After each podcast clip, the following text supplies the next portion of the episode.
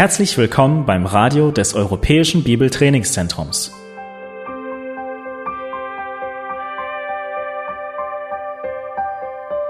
Unser Anliegen ist, dass der folgende Vortrag Sie zum Dienst für unseren Herrn Jesus Christus ermutigt.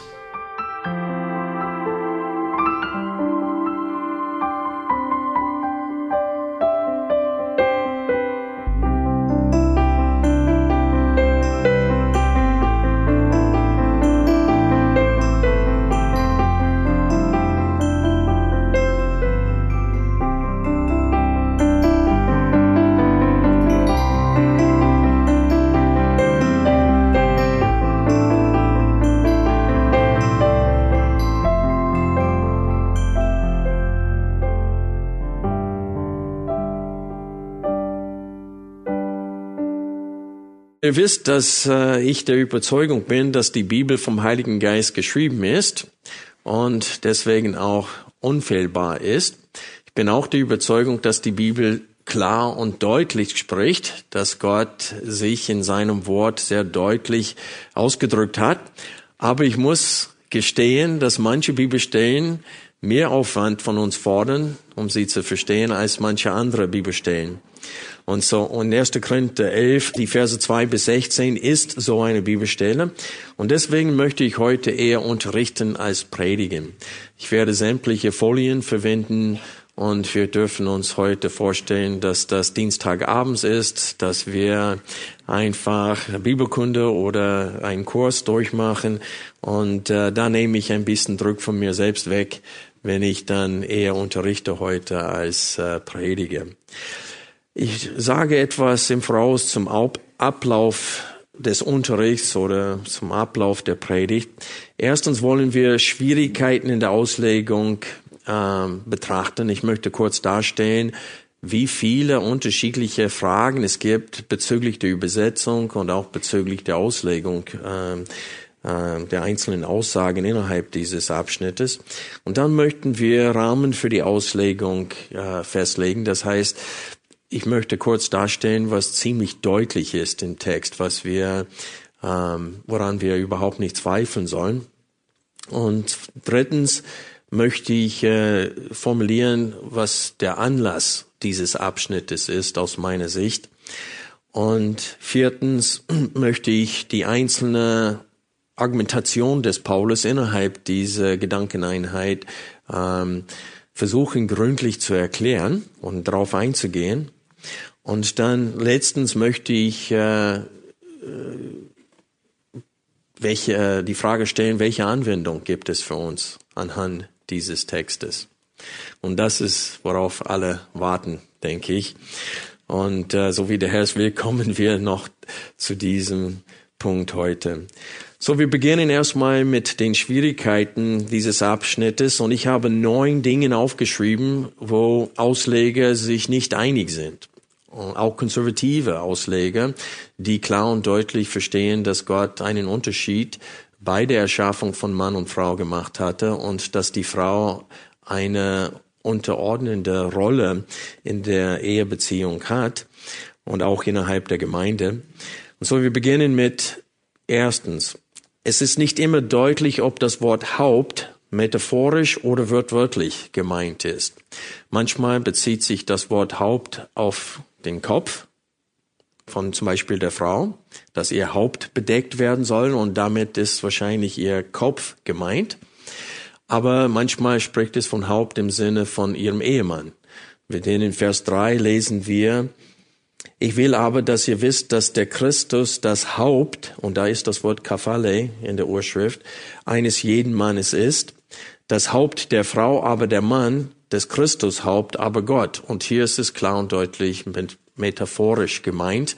Das heißt, äh, der Vater steht über Jesus, Jesus steht über dem Mann und der Mann steht über der Frau.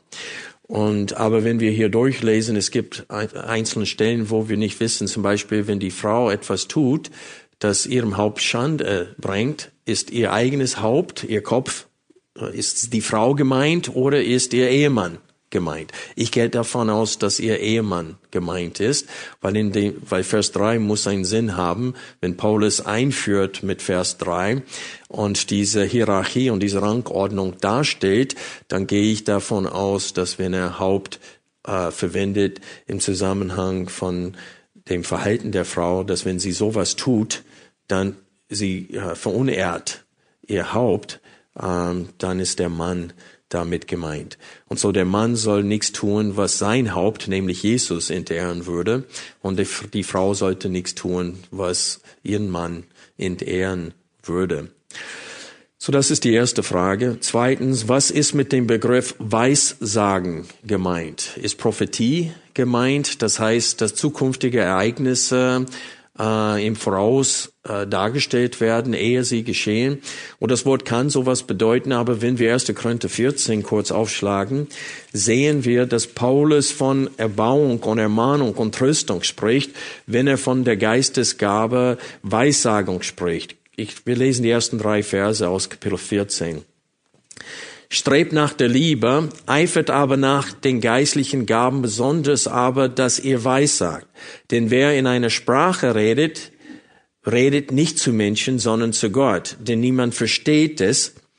Im Geist aber redet der Geheimnisse. Wer aber weissagt, redet zu den Menschen, und hier kommt es zur Erbauung und Ermahnung und Tröstung. Und wenn wir das Alte Testament betrachten, die Botschaft der Propheten war hauptsächlich was? kehrt um, tut Buße, wandelt nach dem Gesetz Mose, wozu Gott uns aufgefordert hat. Und so, es war eher eine Predigt als eine Prophetie über zukünftige Ereignisse. Und wenn, wenn, und wenn die Propheten etwas prophezeit hatten, es war, wenn ihr nicht umkehrt, dann wird Gott euch richten. Und so die Aufgabe von einem Prophet war ermahnen, ermutigen, trösten. Und das ist das, was wir hier in 1. Korinther 14. Und Paulus verwendet das Wort für das Lehren, für das Unterrichten. Äh, die Frage taucht natürlich dann auf, okay, laut 1. Timotheus 2, 9 bis 15 verbietet Paulus seine Frau, Männern zu unterrichten. Und er sagt, sie dürfen auch keine Vollmacht oder Autorität ausüben über einen Mann, was sie tun würden, wenn sie Männer unterrichten würden. Und auch in 1. Korinther 14 sagt Paulus, dass ähm, es Ordnung im Gottesdienst geben sollte. Das heißt, es sollen nicht zwei Männer gleichzeitig reden. Wenn einer redet und ein anderer eine Offenbarung bekommt, dann muss er schweigen, so dass nur ein Mann am Reden ist und nie zwei. Warum? Weil das ein, das bringt alles durcheinander. Wenn jetzt, während ich rede, wenn noch jemand aufstehen würde anfangen zu reden würde, keiner würde wissen, auf welche Stimme soll ich jetzt hören und das wäre ein Durcheinander. Und so war das in der Gemeinde zu der Zeit. Viele haben gleichzeitig geredet und das sogar auch in Sprachen, die keiner verstanden hat, so dass keine Erbauung stattfinden konnte. Und Paulus sagte, das ist absolut untersagt. Und er stellt Regeln auf für äh, das Prophezeien, das heißt für die Verkündigung des Wortes, und er sagte, wenn einer in einer fremden Sprache, die keine kennt, predigt, dann höchstens zwei, zwei, höchstens drei dürfen das machen. Und es muss übersetzt werden, sonst müssen sie was? Schweigen. Und dann Paul, äh, verwendet Paulus das Wort Schweigen zum dritten Mal in Bezug auf Frauen. Wenn er sagt in Vers 34, wie es in allen Gemeinden der Heiligen ist, sollen die Frauen in den Gemeinden schweigen, denn es wird ihnen nicht erlaubt zu reden, sondern sie sollen sich unterordnen, wie auch das Gesetz sagt. Und hier appelliert Paulus allgemein auf das Gesetz im Alten Testament. Mehr dazu, wenn wir zu Kapitel 14 kommen. Aber wir sehen hier zum Beginn von Kapitel 11 und am Ende von Kapitel 14 spricht Paulus von dem Auftreten der Frauen innerhalb des Gottesdienstes. Und das ist noch eine Frage bezüglich dieses Abschnittes. Geht es im Kapitel 11 um das Verhalten der Frau bei der Anbetung? Das heißt innerhalb der Versammlung oder bezieht sich äh, diese Aussagen auf ihr Verhalten auch allgemein. Das heißt, dass sie eine, eine Kopfbedeckung oder sich verhüllen sollte, auch außerhalb des Gottesdienstes und nicht nur innerhalb. Ich gehe davon aus, dass Paulus äh, hauptsächlich bezieht sich, dass er sich auf den Gottesdienst bezieht, weil wenn wir Kapitel 11, Vers 2 betrachten, bis äh, äh, zum Ende von Kapitel 14 sehen wir, dass es geht, dass dieser ganze Abschnitt, auch wenn unterschiedliche Sachen angesprochen werden, es geht um die Anbetung. Es geht um das Verhalten innerhalb der Versammlung. In Kapitel 11, es geht um das Auftreten der Frauen bei der Anbetung. In, die, in der zweiten Hälfte von Kapitel 11 geht es um ihr Auftreten den armen Menschen gegenüber. Manche haben, sind früher angekommen, die haben Essen mitgebracht, aber sie essen es selber. Manche haben so viel Wein getrunken, dass sie sogar besoffen waren. Und es geht um Fehlverhalten innerhalb der Versammlung. So, ich glaube, dass es Fehlverhalten bei den Frauen gegeben hat, indem sie gebetet haben und geweissagt haben. Können, wir müssen überlegen, was ist mit Weissagung bezüglich der Frauen gemeint in dem Zusammenhang. Aber abgesehen von der Frage, dass sie bei der Anbetung ohne Kopfbedeckung oder ohne sich zu verhüllen aufgetreten sind. Und Paulus sieht das äh, mindestens in der Zeit als Fehlverhalten. Und er sagte, das ziemt sich nicht, das ist falsch. Äh, er sagte, dass die Frauen entehren ihren Männern, wenn sie sowas tun. Aber in, Kapitel, in der zweiten Hälfte von Kapitel 11 sagt er, und wie er den Armen gegenüber auftritt, das ist, äh, das ist eine Schande. Und er sagte, das ist so ein Verstoß gegen die Liebe Gottes, dass ähm, manche von euch deswegen von Gott, Gott bestraft werdet, indem ihr krank geworden seid. Und manche von euch sind sogar von Gott getötet worden wegen dieses Fehlverhalten.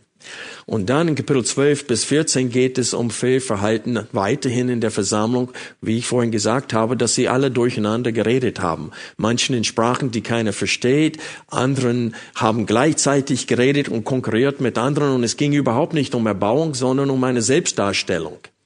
Und so in dieser Hinsicht sehe ich Kapitel 11, 12, 13 und 14 als Korrektur für Fehlverhalten innerhalb der Versammlung. Okay? Noch eine Frage, die wir haben bezüglich äh, der, erste, der ersten Hälfte von Kapitel 11, nämlich äh, der, bezüglich der Verse äh, 2 bis 16, ist, was ist gemeint, verhüllen oder bedecken? Wenn ihr die unterschiedlichen Übersetzungen auf Deutsch betrachtet, der Befehl verwendet das Wort verhüllen oder verschleiern. Ähm, in anderen Übersetzungen geht es um Kopfbedeckung. Und das, das Wort kann beides bedeuten, aber mit dem, äh, ich glaube, es heißt Präposition, kata, das heißt nach unten hängend. Und so, und deswegen vergleicht Paulus auch die Haare, lange Haare von einer Frau, es hängt runter. Und so Paulus spricht von irgendetwas, was zusätzlich zu Haare, das runterhängt vom Haupt her. So, Christen sind sich nicht sicher, ob verhüllen oder bedecken gemeint ist.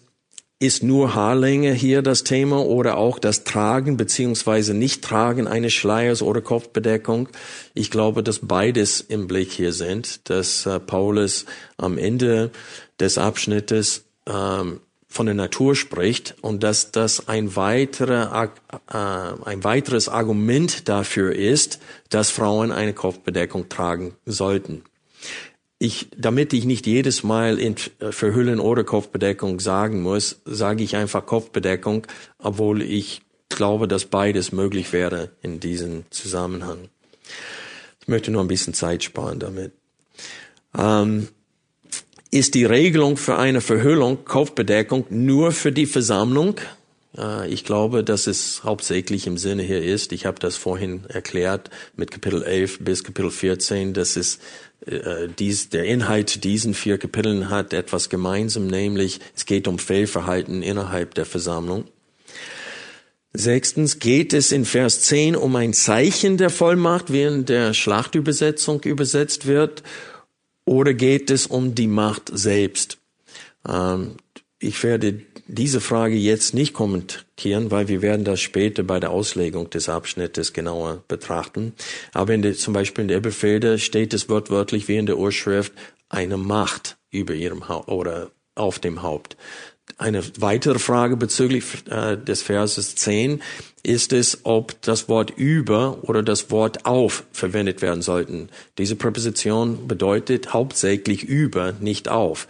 Und so, ich persönlich bin der Überzeugung, dass Vers 10 übersetzt werden soll, dass die Frau soll äh, eine Macht, eine Autorität über ihrem Haupt haben, so dass nicht die Kopfbedeckung in Vers 10 gemeint wird, sondern Vers 3, nämlich, dass über jedem Frau steht äh, der Mann.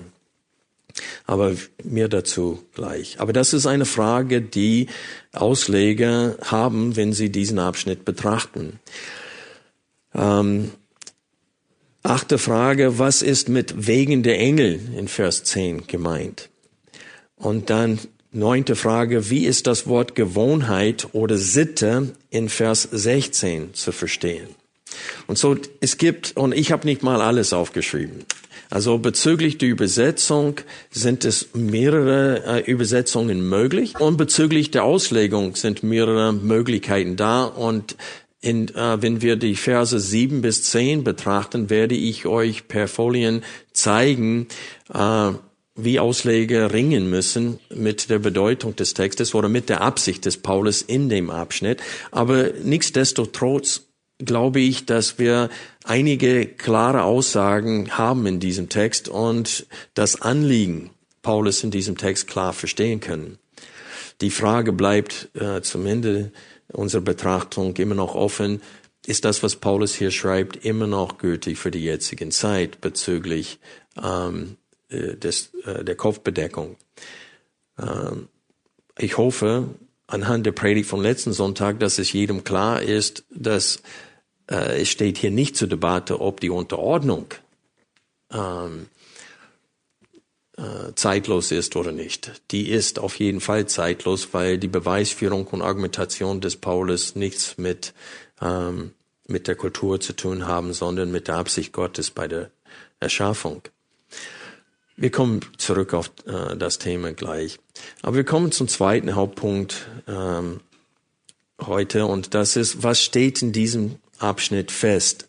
Und Vers 3 führt das Thema ein und ist wesentlich zu der Argumentation des Paulus. Das hatten wir letzten Sonntag gesehen, dass in den Versen 7 und 8 ähm, und 9 bezieht sich Paulus auf die Schöpfung und auf die Absicht Gottes in der Schöpfung. Und in Vers 3 sehen wir, dass sogar Gottes Wesen selbst äh, Unterordnung hergibt. Weil Jesus, obwohl er dem Vater in allem gleich ist, er fügt sich und unterordnet sich. So wir sehen hier, dass äh, dieses Prinzip der Gleichheit äh, betont wird in diesem Abschnitt. Wir sehen es nochmal in welchen Versen. Ich habe den Text nicht vorgelesen, habe ich. Das ist ein Versehen von mir. Ich rede über einen Abschnitt, den wir heute nicht vorgelesen haben. Lass uns das nachholen jetzt. Wir haben den Text letzten Sonntag gelesen, aber wir lesen ihn nochmal vor jetzt. Ab Vers 2. Ich lobe euch aber, dass ihr in allem meine gedenkt und die Überlieferungen, wie ich sie euch überliefert habe, festhaltet ich will aber, dass ihr wisst, dass der Christus das Haupt eines jeden Mannes ist, das Haupt der Frau aber der Mann, des Christus Haupt aber Gott. Jeder Mann, der betet oder weissagt und dabei etwas auf dem Haupt hat, entehrt sein Haupt. Jede Frau aber, die mit unverhülltem Haupt betet oder weissagt, entehrt ihr Haupt. Denn sie ist ein und dasselbe wie die Geschorene.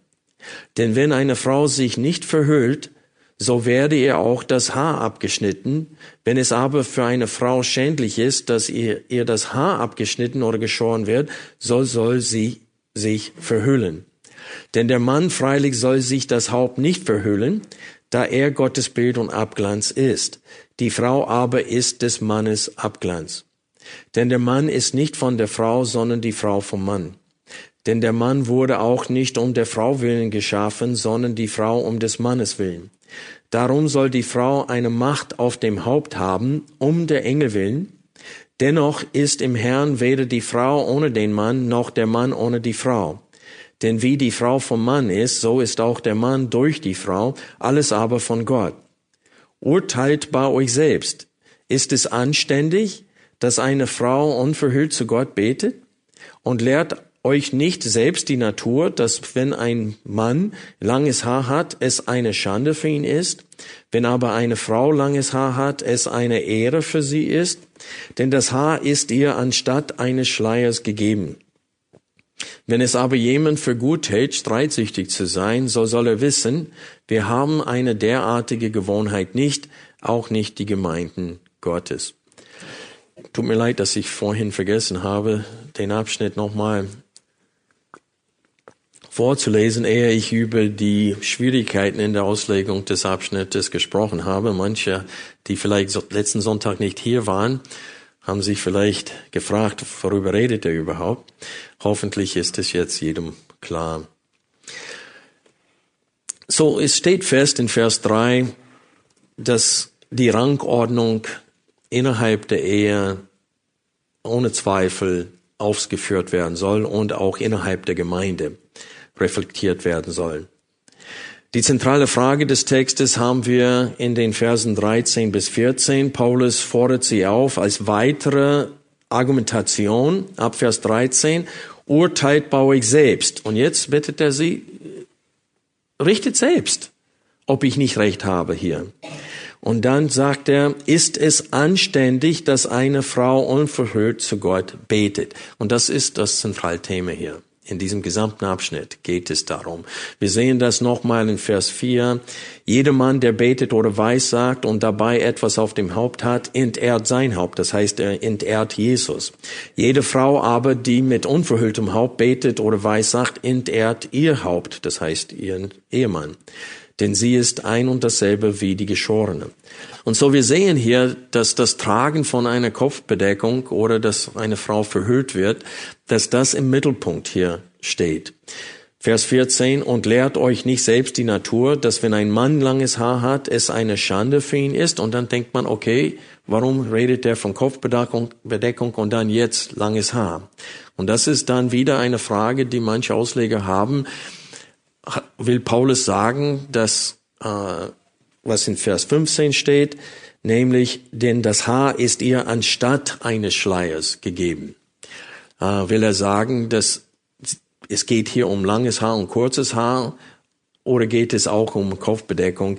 Ich bin der Überzeugung, dass es um beides geht in diesem Text und nicht nur langes Haar. Ich hatte früher, das war früher meine Überzeugung, dass Paulus alles auf den Punkt bringt dann in Vers 15 und sagt, äh, Frauen sollen äh, eine weibliche Frisur haben, sie sollen langes Haar haben, es soll, der Unterschied soll deutlich sein zwischen der Frau und dem Mann und der Mann soll kurzer, äh, kurzer, äh, kurz, wie sagt man, kürzeres Haar kürzeres Haar haben ähm, oder kürzere Haare haben. Aber es ist klar, dass selbst im Alten Testament gab es diese Nazaräer äh, Eid, wo sie ihre Haare nicht schneiden dürften. Und dann, das wäre eine Ausnahme, wo die Männer langes Haar haben dürften. Aber selbst dann ist lang und kurz hier nicht definiert. Und das ist dann wieder eine Frage im Text. Aber ich glaube, dass Vers 13 alles auf den Punkt bringt. Es ist eine Wiederholung dessen, was Paulus in den Versen 4 und 5 angesprochen hat. Und er sagt, ist es anständig, dass eine Frau unverhüllt zu Gott betet? Und in diesem Zusammenhang, was wäre die Antwort? Nein. Es ziemt sich nicht. Es ist unanständig. Und deswegen in der damaligen Kultur hat die Frau ihren Haupt, ihren Mann entehrt, wenn sie mit unverhülltem Haupt gebetet hatte. Und so, die Frage ist, was ist der Anlass dieses Abschnittes?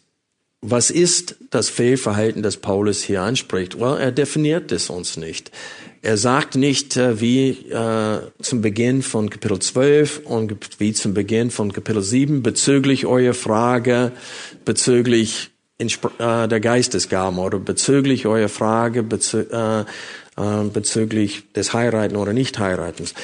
Er, er leitet es nicht äh, so ein wie manche anderen Dingen, die Paulus in diesem Brief behandelt. Und so, wir müssen anhand des Inhalts den Anlass dieses Abschnittes feststellen. Und ich teile euch meine persönliche Überzeugung mit. Da Paulus auch auf die Unterordnung Jesu dem Vater gegenüber in seiner Einführung zu dem Thema in 1. Korinther 11, 3 bis 15 eingeht, gehe ich davon aus, dass das Thema Gleichheit zwischen Männern und Frauen in Christus ein wichtiger Bestandteil der Frage ist, die Paulus in diesem Abschnitt behandeln möchte. Versteht ihr, was ich damit sagen will? In den Versen 11 bis 12 haben wir dieses dennoch, nachdem er den Unterschied zwischen Männern und Frauen betont hatte, sagte, dennoch gibt es eine gewisse Gleichheit. Seht ihr das in den Versen 11 und 12? Das heißt, auch wenn die Frau von dem Mann gekommen ist und der Mann zuerst geschaffen wurde, dennoch kamen alle zukünftige Männer durch die Frau zur Welt. Und so mindestens was das Zeugen vom Nachwuchs betrifft, sind die, gibt es Gleichheit. Die brauchen einander. Die sind völlig voneinander abhängig diesbezüglich. Und so Paulus betont noch einmal, nachdem er die, die Unterschiede zwischen Mann und Frau betont hat, betont er auch noch einmal zum Schluss und sagt, dennoch gibt es immer noch Gleichheit zwischen Männern und Frauen. Beide sind in dem Bilde Gottes geschaffen worden aber die haben unterschiedliche Rollen. Und so Paulus an zwei Stellen in diesem Abschnitt, einmal in Vers 3 und einmal nochmal in den Versen 11 und 12, betont Paulus die Gleichheit. Einmal in Vers 3 die Gleichheit Jesu mit dem Vater und dennoch unterordnet er sich ihm. Und wir sehen hier einfach Unterordnung trotz Gleichheit im Wesen und im Wert. Und so, das sehe ich, dass das muss eine Rolle spielen bei dem Anlass hier. Wegen der Gleichheit zwischen Mann und Frau in Christus wollten manche Frauen auf einen kulturellen Indikator des Unterschiedes der Geschlechter innerhalb der Gesellschaft bei der Anbetung verzichten. Das sehe ich aus Anlass. Ich wiederhole diesen Satz. Wegen der Gleichheit zwischen Mann und Frau in Christus wollten manche Frauen auf einen kulturellen Indikator des Unterschiedes der Geschlechter innerhalb der Gesellschaft bei der Anbetung verzichten. Das heißt, sie wollten etwas, das sich nicht ziemt in der Gesellschaft, einführen. Sie wollten innerhalb der Gesellschaft, oh, Entschuldigung, innerhalb der Versammlung keine Kopfbedeckung tragen. Und Paulus sagte, das geht nicht. Ich glaube, dass Paulus deutlich sagen wollte, dass die Frauen in den Versammlungen so auftreten sollen, so dass der Unterschied im Geschlecht und in der Rollen zwischen Männern und Frauen deutlich bleibt. Sie sollen so auftreten, dass ihre Männer nicht in Verruf gebracht werden. Das heißt, sie sind verpflichtet, ihren Haupt zu ehren. Es geht hier um das Tragen von entweder einem Kopftuch oder von einem Schleier.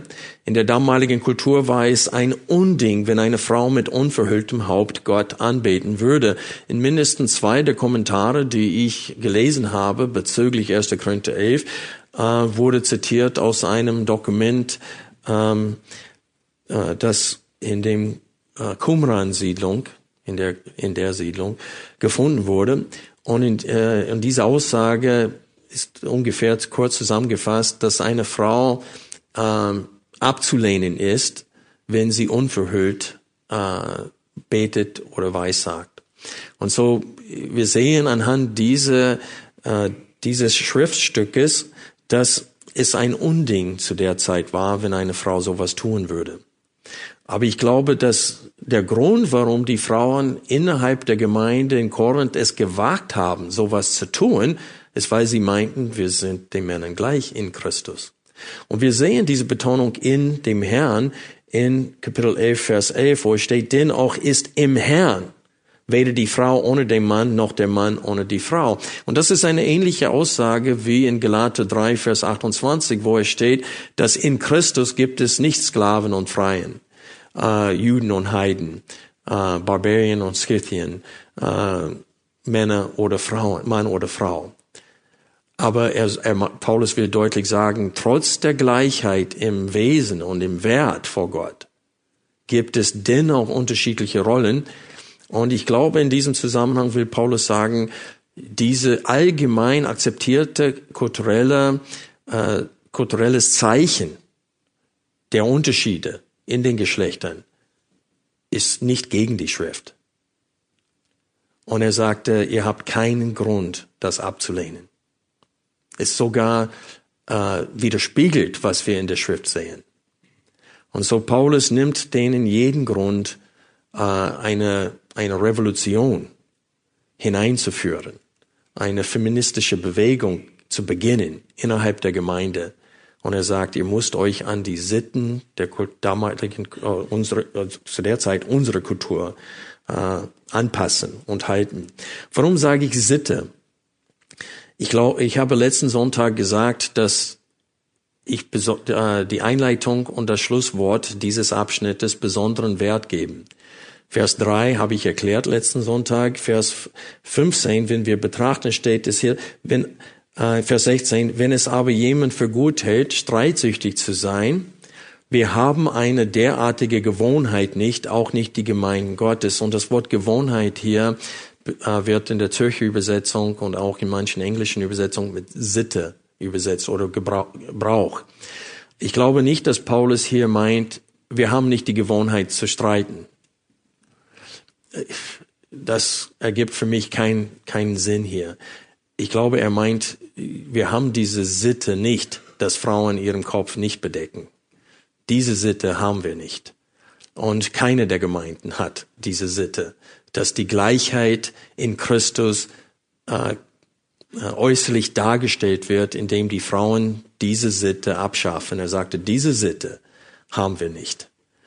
Und so, so verstehe ich äh, diesen Abschnitt. Jetzt kommen wir zu der Auslegung des Abschnittes. Und ich möchte einen Überblick des Gedankengangs mit euch ähm, betrachten. In Vers 3 haben wir die Hierarchie, die Tatsache wird dargestellt, dass das Haupt über Christus Gott ist und dass das Haupt eines jeden Mannes Christus ist und dass das Haupt der Frau der Mann ist. Und diese Einführung des Themas ist, wie gesagt, zentral zu seiner Beweisführung oder Argumentation innerhalb des Abschnittes, besonders in den Versen 7 bis 9. Das haben wir äh, letzten Sonntag genauer betrachtet, so wir setzen fort unsere Betrachtung dieses Abschnittes mit dem Vers 4. Und hier haben wir die Aufforderung des Abschnittes. Hier ist, wozu Paulus auffordert in diesem Abschnitt. Wir lesen, jeder Mann, der betet oder weissagt und dabei etwas auf dem Haupt hat, entehrt sein Haupt. Und ich glaube, dass er meint, Jesus wird entehrt dadurch. War es ein Gebrauch zu der Zeit für Männer, ihr, ihr Haupt zu bedecken während einer, eines Gottesdienstes? Alle Kommentatoren, die ich gelesen habe, haben gesagt, wir haben fast null Information diesbezüglich. Und die sagen, dass dieser Brauch der Juden, äh, was wir heutzutage sehen, er sagte, dass das kam viel später, dass das zu dieser Zeit kein Brauch war unter den Juden, dass die Männer äh, das Haupt bedeckt haben. So dieses Argument, dass Paulus gegen das Juden, Judentum hier argumentieren wollte, ist kein gutes Argument. Äh, die früheste Beweise dafür, dass die Juden das getan haben, kommen viel später und waren nicht zu dieser Zeit im ersten Jahrhundert ähm, aktuell. So die Frage ist, was ist hiermit gemeint? Manche spekulieren, dass die Römer so eine Art Toge getragen haben oder wie heißt das, wenn man so ein Hoodie Kapuze hatten und dass sie bei der Anbetung sowas getragen haben und Paulus sagte, wir Christen, wir tun sowas nicht. Aber ich glaube, Paulus will nur das Gegenteil darstellen von dem, was bei den Frauen sich nicht ziemt. Er sagte, es ziemt sich nicht für die Frauen ohne Kopfbedeckung Gott anzubeten und es ziemt sich natürlich, das Gegenstück ziemt sich auch nicht, wenn ein Mann sich so, so tun würde, als ob er eine Frau wäre und sein Haupt bedecken würde. Und er sagte, wenn er sowas tun würde, würde er den Unterschied zwischen Mann und Frau aufheben durch sein Auftreten. Es geht hier wirklich um das Auftreten. Hier geht es nicht um die Herzenseinstellung. Es geht hier wirklich um das Auftreten. Und ob man durch das Auftreten den Unterschied zwischen Mann und Frau aufhebt. Ob man die Rollen zwischen Mann und Frau aufhebt. Und er sagte, wenn ein Mann sowas tun würde, dann würde er sein Haupt, Jesus nämlich, entehren. Und warum, was gibt Paulus als Begründung dafür? Später im Text. Vers 7. Denn der Mann freilich soll sich das Haupt nicht verhüllen, da er Gottes Bild und Abglanz ist. Die Frau aber ist des Mannes Abglanz. Wir kommen gleich zu diesem Argument aufgrund der Schöpfung. Aber die Aufforderung, Aufforderung des Abschnittes sehen wir in den Versen 4 und 5. Einmal den Männern gegenüber, Vers 4, und jetzt, was im Mittelpunkt im gesamten Abschnitt steht, nämlich den Frauen gegenüber, haben wir in Vers 5. Jede Frau aber, die mit unverhülltem Haupt betet oder weissagt, entehrt ihr Haupt, das heißt ihren Ehemann. Denn sie ist ein und dasselbe wie die Geschorene. Was Paulus äh, am Ende von Vers 5 und mit Vers 6 tun will, ist was? Er will den Frauen deutlich machen, was für sie eine Schande wäre.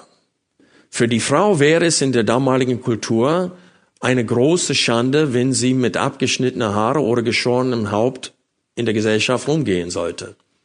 Das wäre eine große Schande. Das ziemt sich überhaupt nicht. Und er sagte, wenn, wenn ihr diese Schande auf euch nicht bringen wollt, warum bringt ihr die gleiche Schande auf euren Männern? Weil in der Gesellschaft heißt es, der Mann hat seine Frau nicht unter Kontrolle, wenn sie mit unbedecktem Haupt Gott anbeten würde. Und so Paulus sagte, wenn ihr diese Schande nicht tragen wollt, dann sollt ihr diese Schande auf euren Männern nicht bringen. Und er gibt denen einen Vergleich, damit die Frauen verstehen können, was sie ihren Männern antun, wenn sie mit unbedecktem Haupt beten.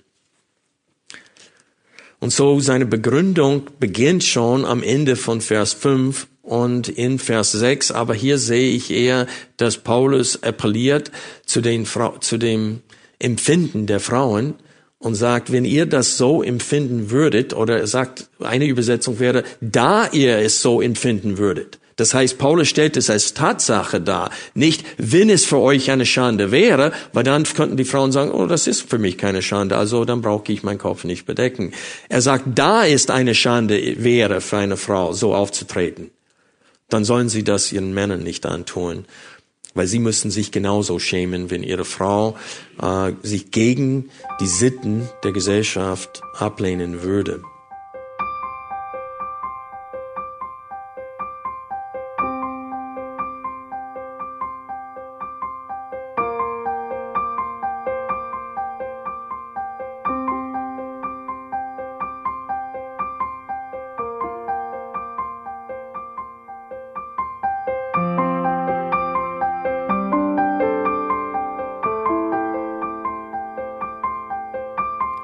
Alle Vorträge unseres Programms, Bücher, DVDs und vieles mehr können Sie bei uns unter www.shop.ebtc.org erhalten.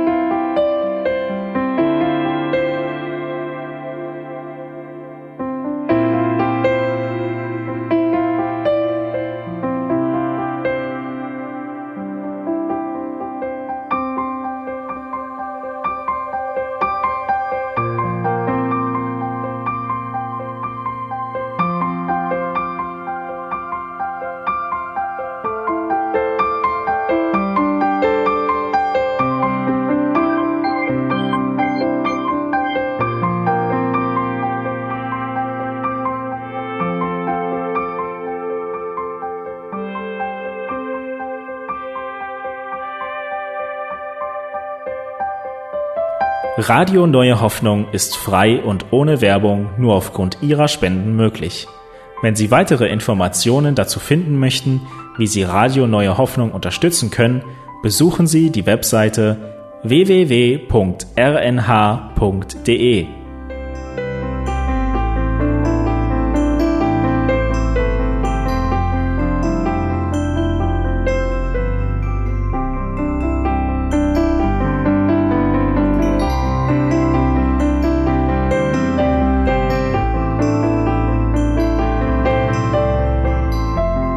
Sendezeiten des EBTCs sind Montag, Mittwoch, Freitag und Samstag jeweils von 10 bis 11 Uhr.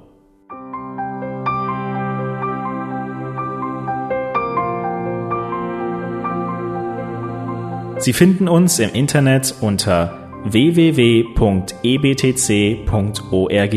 Eine E-Mail können Sie uns senden an radio.ebtc.org. Telefonisch erreichen Sie uns unter 0049 3060 988 610. Unsere Postanschrift lautet an der Schillingbrücke 4 in 10243 Berlin, Deutschland.